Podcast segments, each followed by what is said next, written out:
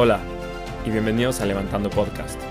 Yo soy Fran García y platico con los mejores inversionistas de Venture Capital en Latinoamérica para aprender de las mentes más brillantes de la región y poder entender cómo lograron levantar sus fondos.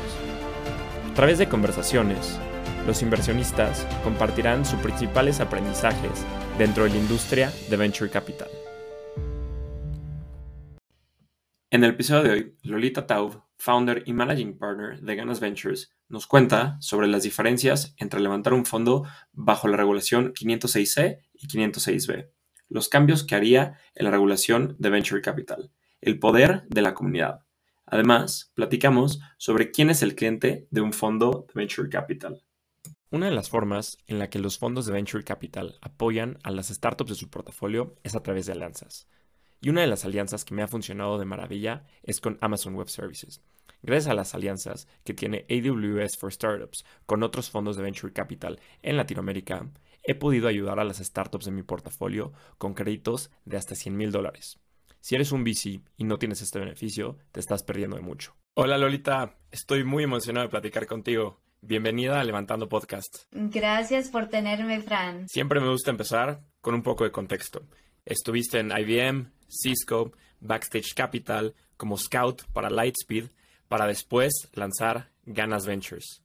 ¿Cómo nace este fondo de Venture Capital? Bueno, la verdad que no ha sido como una historia perfecta y lineal como la vida es, ¿no? Así que ha sido, em, empecé trabajando en IBM, en Cisco, estaba fascinada por la tecnología y pensaba, oh, estamos en el futuro trabajando en esta industria.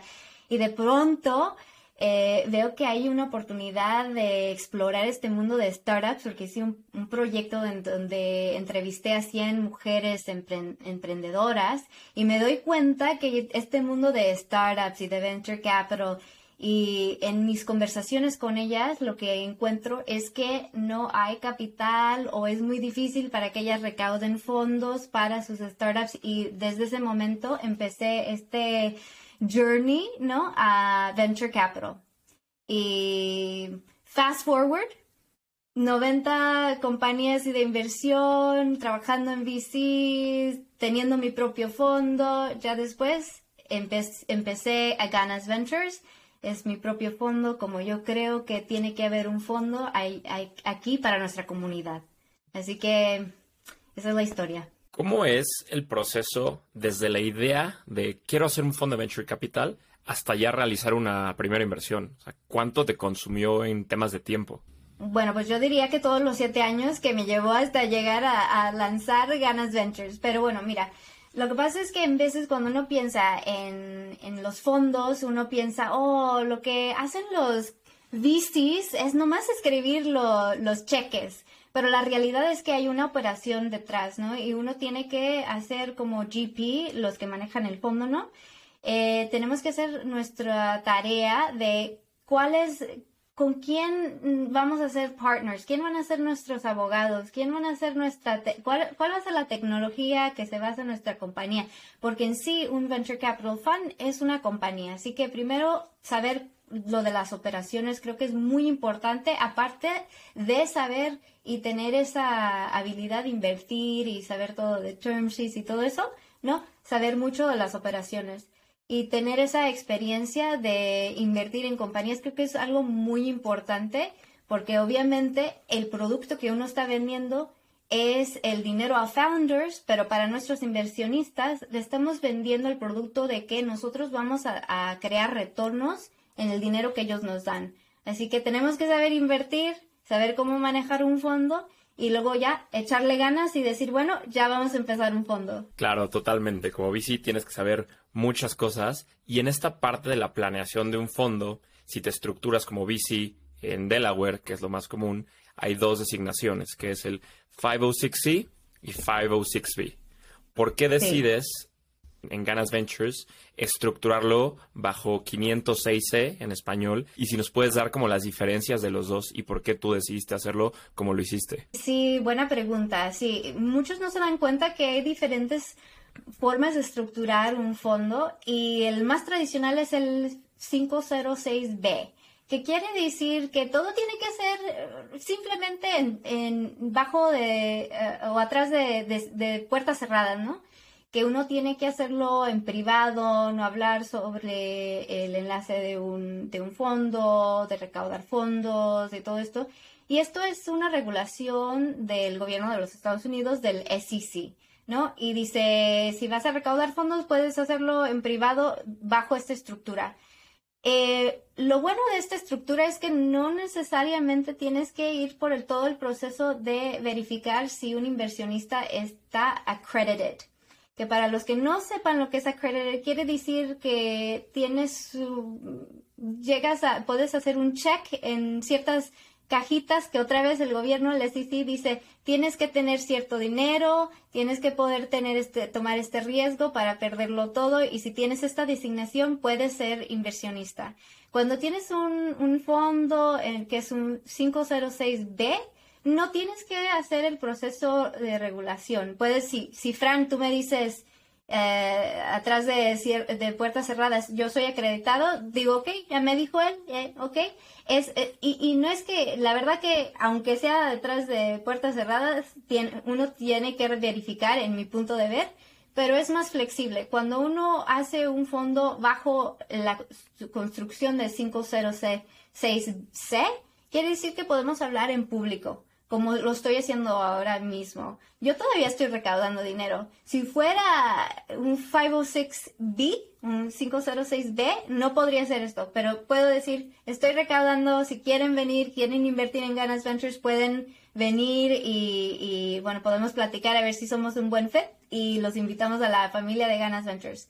Eso es un, una cosa que nos ayuda mucho a esos que no venimos de este mundo, que, que, necesitamos que platicar, porque si no platicamos, ¿en dónde vamos a tener ese network de, de hacer el fundraise? Es, muy difícil. Así que una cosa es tener la habilidad de hablar para poder contar y invitar a la comunidad. La segunda cosa para nosotros es que nuestro tesis es sobre la comunidad. Así que para nosotros es muy importante poder hablar en público, contar lo que estamos haciendo, cómo lo estamos haciendo, invitar al público que usualmente no es invitado a hacer un LP en estos fondos. Y eso es, y eso es algo que para nosotros también es muy importante porque cómo podemos crear un mundo más representativo, invitar a nuestra gente, hacer más dinero juntos, si no es platicando y ser invitado.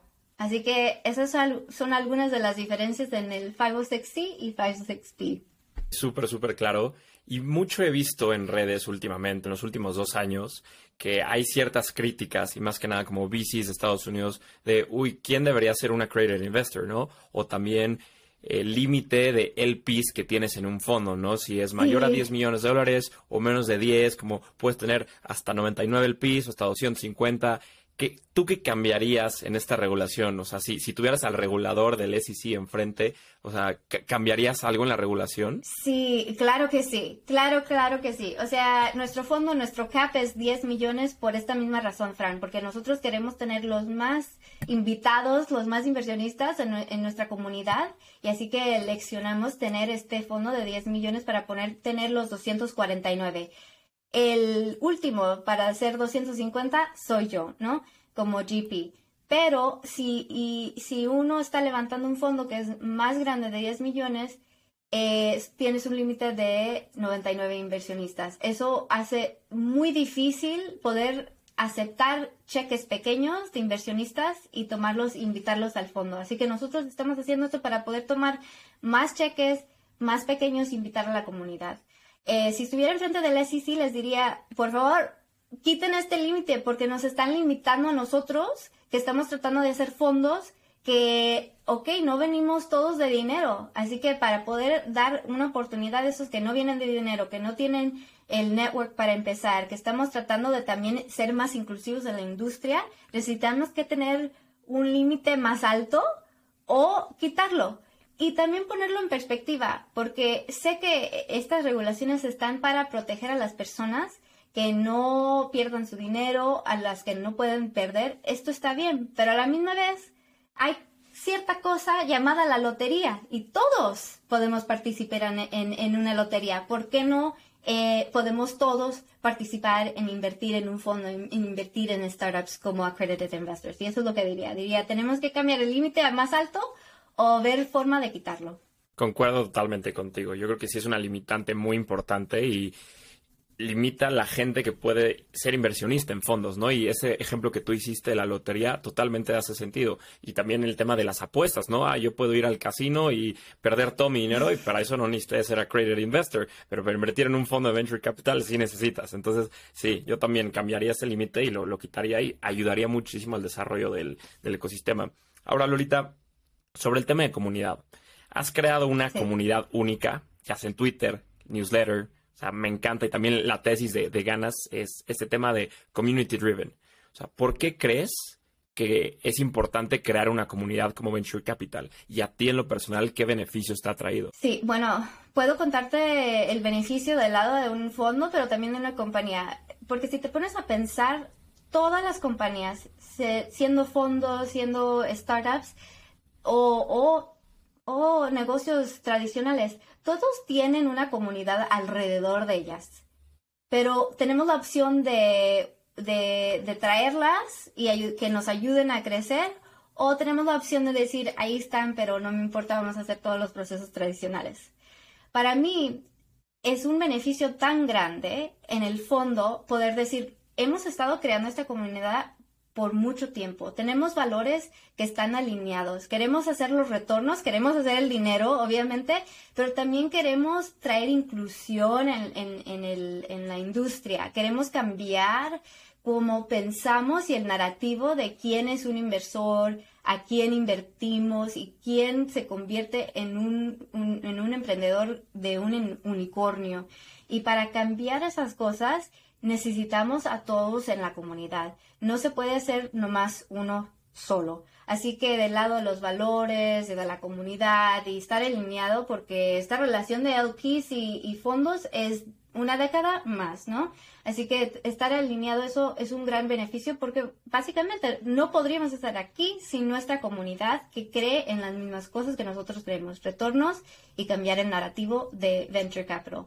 Del lado de, la, de las compañías, es muy, eh, hay muchos beneficios en tener comunidad y, traerla y que nos ayuden a crear los productos, a ayudarnos a venderlos y después a escalar. O sea, y podemos pensar en compañías en Latinoamérica como, como Rappi o Latitude o hay muchos, mm, hasta Bito, ¿no? Que hay compañías que salen adelante porque estamos como comunidad, somos clientes pero también estamos en comunidad ayudando a crear el producto, a vender y a escalar. También esta parte de comunidad, tú la has creado en Twitter y en tu newsletter. O parte de esta creación de contenido es escribir. O sea, te pones a escribir. ¿Qué habilidades crees que has eh, generado gracias a esta escritura que te han vuelto una mejor inversionista? La verdad es que todo se trata de servir al cliente, ¿no? Porque al fin al cabo cualquier compañía tiene un cliente que le tenemos que solucionar un problema y después de eso es ese cambio, excambio de, de valores, ¿no? La solución por dinero y, y back and forth. Entonces, para mí, todo esto de tener tanta atención a nuestra comunidad en la cual nosotros invertimos o sea, de ahí es donde también salen los founders que nosotros vamos a invertir, los co-investors, los LPs y todo. Así que tener, tener esta consistencia en crear contenido, en crear comunidad, no nomás en la newsletter o en Twitter, pero en eventos físicos o en, en, grupos privados, em, ayuda a, a que nosotros como fondo, Ganas Ventures, entendamos más a nuestros clientes que en un fondo son tres. Ya, que, que ya dije, ¿no? Emprendedores que les vamos a vender nuestro dinero, por favor, toma nuestro dinero. Los LPs que decimos, por favor, dame tu dinero, vamos a hacerte más dinero. Y el tercero, el, ecosistema en general que nos va a ayudar a sobresalir del lado del fondo internamente, pero también ayudarle a nuestras compañías en las que invertamos, a estos emprendedores y esos equipos. Oh, qué interesante manera de verlo, como un VC tiene tres clientes. Yo inicialmente yo lo pensaba como, que un VC, pues mi cliente es el LP, ¿no? O sea, al final tengo esta responsabilidad fiduciaria y sin el LP no hay dinero, pero como tú lo pones me hace todo el sentido del mundo. Ahora, Lolita, entrando al tema de levantamiento de capital, ¿no? Sigues en proceso de fundraising, eh, primer fondo de Ganas Ventures. ¿Cuáles han sido los mayores retos que has enfrentado en este levantamiento de capital? Bueno, la verdad es que, o sea, todavía estoy aprendiendo muchísimo, creo que todos, porque estamos en una etapa en el mercado, en la historia del mercado, que es algo completamente diferente que hemos visto en, en, toda nuestra vida, ¿no? De un lado estamos como, oh, la inflación está creciendo, oh, está despacio, oh, pero todos, pero el, el, el mundo del empleo, o sea, todos están empleados, hay, el, hay un small unemployment, y es, son dos historias, y luego las personas que han tenido mucho dinero o trabajan en el sector tecnológico dicen, es que estamos todos perdiendo nuestros trabajos, mientras el otro lado eh, o sea, las personas, el resto del mundo está diciendo, no, seguimos bien, hay muchos muchos trabajos, está yendo bien, así que hay muchas cosas que están sucediendo. Así que al punto que estamos recaudando fondos de, de personas que son high net worth individuals, estos son, bueno, personas que tienen dinero, que pueden meterlo, por decirlo simple, a, family offices, a instituciones, es bastante diferente. Lo que estamos viendo en este mercado tiene menos que ver con ganas y más que ver con el mercado. Las instituciones que invierten en fondos están saturadas porque hubo unos años en donde, bueno, los fondos estaban estaban invirtiendo tanto y estaban yendo y diciendo, inversionistas, denme más dinero, más. Y entonces acabamos con muchos fondos, con mucho dinero, con instituciones y hasta family offices que dijeron, ok, ya estamos saturados, ya dimos tanto dinero, ¿qué, qué vamos a hacer? Entonces hay una constipación en el mundo de inversión institucional a venture capital. Los family offices están como, yo creo, los más activos en este momento y los high net worth dependiendo, porque como que hay una cosa que lo que yo estoy observando es que hay, eh, eh, hay un rich session, ¿ok? No sé cómo traducirlo, Fran, rich session. Esto es cuando la gente que tiene dinero está perdiendo trabajo, está perdiendo valor en, su, en el stock market. Eh, entonces, estos high net worth individuals que dirían, ok, escribo un cheque de 25, de 50 mil dólares fácil, ahora están pensando, pues no sé, porque mi esposa perdió el trabajo y aunque tenemos mucho, pues no sabemos qué va a pasar. Las family office son las más que activas y las que tal vez todavía tienen más, más habilidad de, de, invertir. Y estas son algunas de las observaciones. siento esta, este, este, el escenario ¿no? de recaudar fondos es muy difícil para founders y para inversionistas levantando fondos, pero así seguimos levantando fondos porque todavía existen esas personas que dicen, ¿saben qué? Este, el mundo es lo que está, estamos en un ciclo de negocio normal. Sí hay unas cosas extrañas y diferentes, pero la verdad es que invertir en un fondo es algo de un término de 10 años o más, así que esto que está pasando en un año no me va a afectar y es más bien la mejor oportunidad de invertir en este momento porque tengo todos estos años y en ese tiempo y ya sabemos que cuando hay recesión, cuando el mercado se pone como está, es la mejor oportunidad de ver esos unicornios lanzar, que hemos visto uno de los más grandes lanzar en mercado de esta manera. Así que tenemos muchas perspectivas que estamos viendo, pero así seguimos fundraising de las personas que saben que esta es una buena oportunidad y que ganas es, le está echando ganas y que tienen que invertir, obviamente. Totalmente, ¿no? Y justo como dices, y, tienes toda la razón, he visto muchísimas perspectivas distintas del mercado. Unos te dicen, uy, es la mejor etapa para invertir en venture, las tasas de interés están altísimas, los founders son más resilientes, entonces ahorita invierte. Y hay otros que dicen, uy, los siguientes dos años van a estar durísimos para la economía mundial, van a quebrar muchísimas empresas, startups, etcétera. Entonces, si tienes varias narrativas y nadie sabe qué es lo que pasará pero hay que adaptarse a, la cual tú crees que puede llegar a ser más factible que pase en el futuro. Y sobre este mismo tema de levantar capital, este proceso de levantar capital, que claramente es muy complicado, todos mis invitados, nadie dice que es fácil, todos dicen que es muy, muy complicado. nadie, nadie. Y tú, dado tu background, tienes un MBA en el IE. Y muchos de los partners en América Latina de los bicis tienen un MBA. Y aquí te quiero preguntar, ¿qué tanto influye el network de tu MBA al momento de levantar un fondo de VC? Pues te lo tendré que contar hasta el final porque desde este punto de vista lo que te puedo decir es esto, que hay hay mucho valor de un MBA en el reconocimiento, pero también del network. Pero en sí, eh, creo que, dependiendo del tesis, dependiendo de la región, puede ser un, outcome diferente. Puede ser un outcome diferente.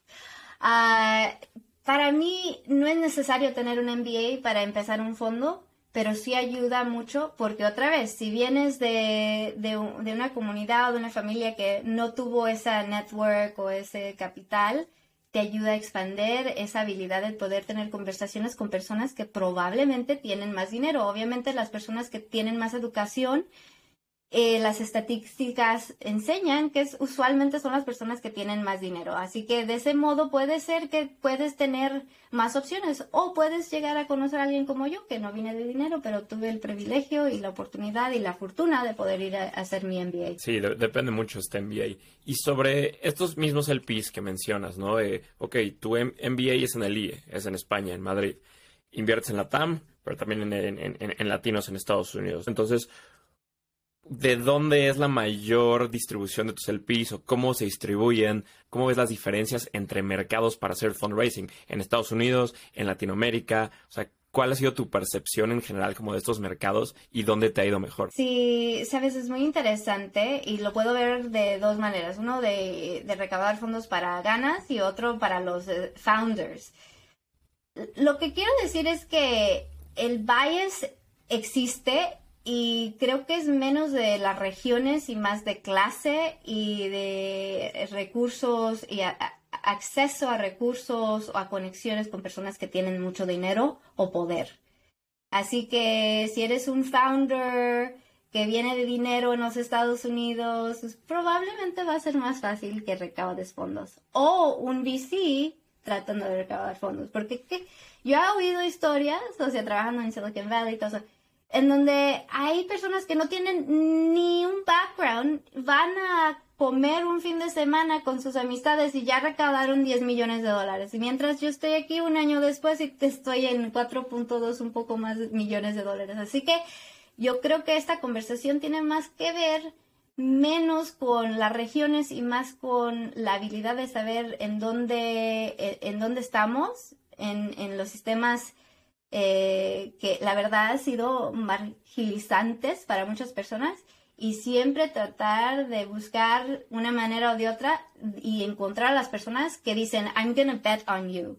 Voy a invertir en ti porque creo en ti. Y necesitamos que, yo creo, en mi ver, enfocarnos más en esas personas que creen en nuestros negocios, que creen en nuestros fondos, en vez de tratar de decir, oh, yo soy como esta compañía que invertiste o este fondo que invertiste, y más enfocarnos en las personas y en los fondos y en las instituciones que creen en nosotros, en lo que estamos ah, creando y en el, el, valor que tenemos, que damos y que vamos a crear. Al final del día, este es un juego de personas y tú, al momento de invertir en startups y más que nada en etapas tempranas, como lo hace Ganas, una parte fundamental al momento de la toma de decisión es el equipo, es las personas. Entonces, lo mismo pasa como VC, porque tú eres una persona que vas a alocar, digamos, este allocation, creo que en español no está bien dicho, pero es eh, eh, colocar el capital de otros inversionistas y están invirtiendo en ti como persona que hagas tú muy bien el trabajo. Entonces es este negocio de, de, personas. Y al momento que tú inviertes en startups,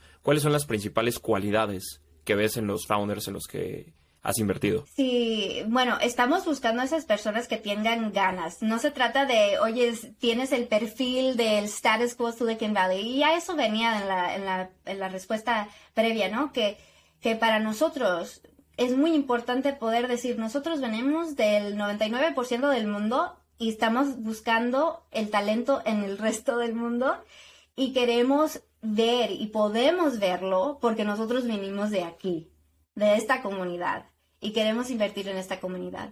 Así que de esa manera estamos buscando primero las ganas. ¿Cuánto has hecho con lo que has tenido? ¿En dónde empezaste? Porque si nos ponemos a comparar tu primer capítulo, empezaste en capítulo 1, mientras alguien empezó en capítulo 10, pero acabaron uno haciendo más que el otro y el que hizo más fue el que empezó más atrás. Esto es increíble.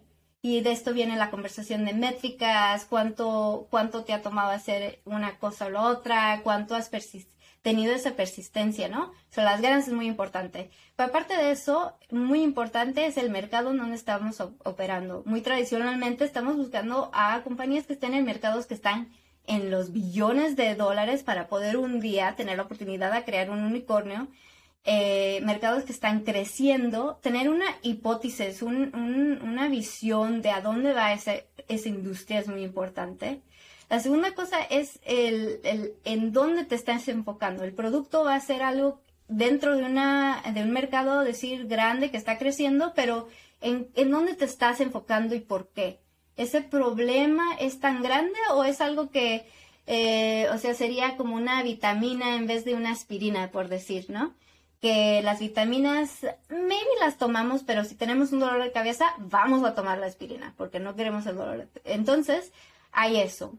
Eh, la tercera cosa, y yo creo que la verdad la más importante en, invertir en, startups eh, en pre-seed and seed es el equipo. Y dentro de esto, lo que yo quiero ver idealmente es una de dos cosas, que tienen estas personas o las van a tener con este, este fundraise que están haciendo. Una es una persona que sea experta en la industria o que ha tomado tanto tiempo para crear y ser, hacerse un experto en la industria, en el mercado en donde están operando. La segunda cosa, que hay alguien, especialmente si una compañía de tecnología, que tenga experiencia en esta industria creando producto eh, de tecnología en esa industria. Y la tercera sería eso, el mercado, tecnología y ventas.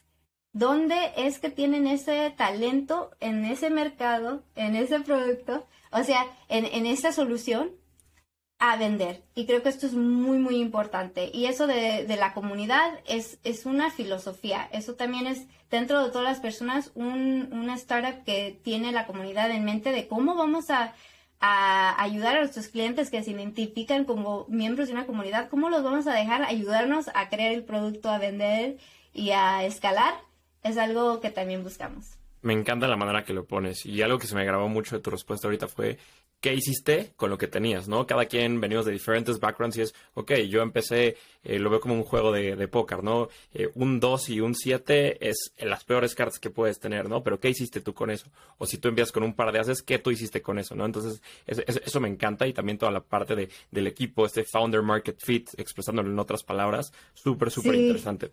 Lolita, ya vamos a la parte final de la entrevista. Te voy a hacer unas últimas preguntas donde te pido que la respuesta sea lo más breve posible. ¿Preparada? Preparada. ¿Cuáles son las tendencias que más te emocionan como inversionista? Hablar y trabajar con founders. ¿Qué harías para fomentar las inversiones en los fondos de venture capital en Latinoamérica? Bueno, meter más, tenemos que meter más dinero en fondos que están invirtiendo en Latinoamérica para poder ver más inversiones en Latinoamérica. ¿Generalista o especialista? Generalista, pero teniendo una comunidad que tiene expertos. Me gusta. ¿Qué consejo le darías a una first time fund manager? Le va a tener que echar muchas ganas. Y por último, ¿cómo ves a ganas dentro de cinco años? Siendo la mejor boutique fund para latinos. Lolita, me encantó platicar contigo, todos tus insights. Muchísimas felicidades por todo lo que has hecho por la comunidad y con Ganas Ventures. Síguela rompiendo. Muchas gracias, Fran. Fue muy divertido. Este fue un episodio más de Levantando Podcast. Si te gustó, no dudes en recomendarlo. Para más contenido, nos puedes seguir en Instagram, Twitter y LinkedIn como Levantando Podcast.